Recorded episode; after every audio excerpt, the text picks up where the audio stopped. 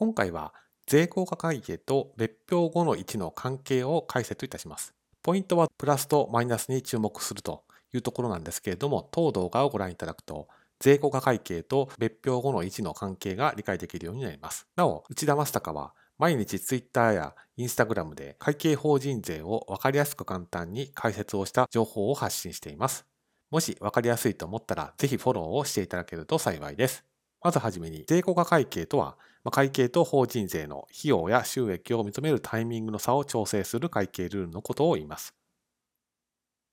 で別表後の1っていうのは、法人税版の純資産の明細ですので、法人税版の損益計算書である別表4で、会計の利益と法人税の所得で一時的にずれた差は、別表後の1にまとめられてくることになります。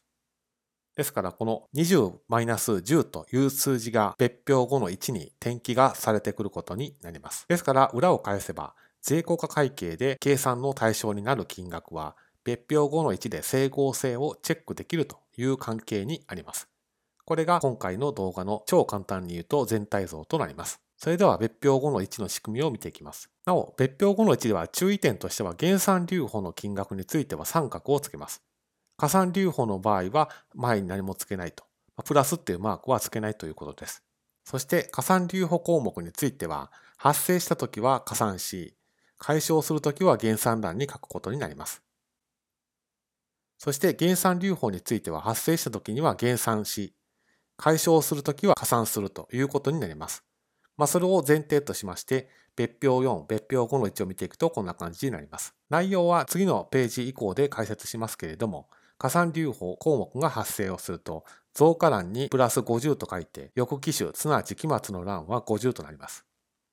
そして加算留保項目が解消するときはその金額が転記をされて、その上で減少欄に金額書かれて、これで解消という流れとなります。同じく、減算留保については発生するときは、増加欄に三角マーク付きで金額を書いて、その金額が期末の欄に転記をされて、そして解消するときには、翌機種の金額のところに転記がされて、最終的にその金額が減少して解消という流れとなります。それぞれの金額は別表4とリンクをし合う関係にあります。そして加算留保と減算留保ですけれども、もう少し詳しく見ていきます。まず、税効果会計の一時債については、将来の所得を減らす場合は、将来減算一時債といって、将来の所得を増やす場合は、将来加算一時債というような呼び方がされます。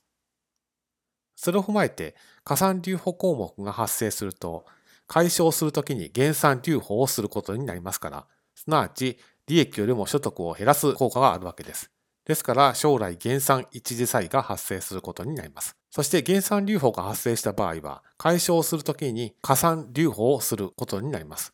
ですから、将来加算一時債が発生しているということになります。ですから解消するときにどういう効果があるのかというところに着目をして、米国会計の一時債のどちらとリンクをし合う関係になるのかを考えていくことになります。それでは別表後について詳しく見ていきます。まず、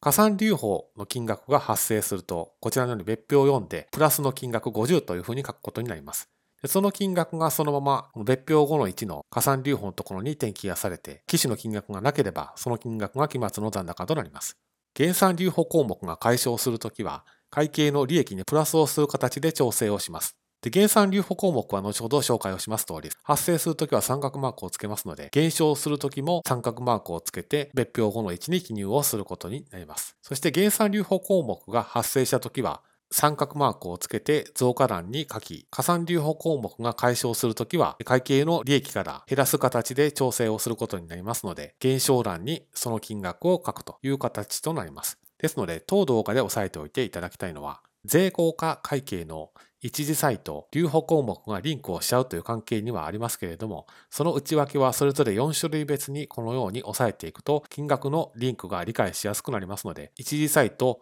別表4、そして別表5の1のそれぞれ4種類別にリンクをし合う関係を押さえるようにしてください。